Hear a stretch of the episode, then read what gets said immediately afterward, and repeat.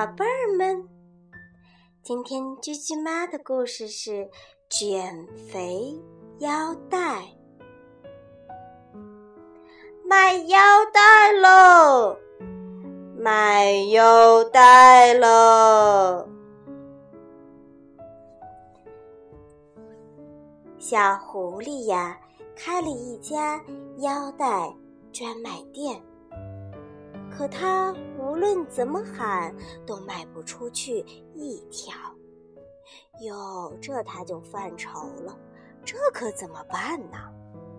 咦，正在这个时候，狐狸呀动了一个歪脑筋，他就想把这普通的腰带叫喊成减肥腰带。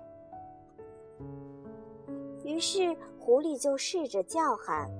卖减肥腰带喽！买减肥腰带喽！呀，这一喊呐，森林里的河马大伯、大象公公、熊太太都来了。而且呢，河马大伯、大象公公、熊太太都买了狐狸的腰带。过了一段时间。大伙儿买了的腰带，围着它都没有瘦，反而啊，这个腰是越来越粗了。大伙儿气势汹汹的来到了狐狸的店里。嘿，狐狸，你这腰带是假的吧？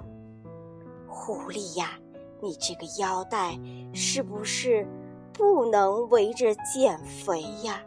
怎么，我的腰反而越来越粗了呢？狐狸，你这个腰带是假的吧？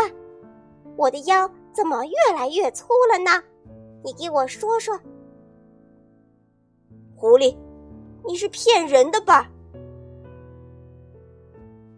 狐狸呀，没法回答，把他着急的、害怕的。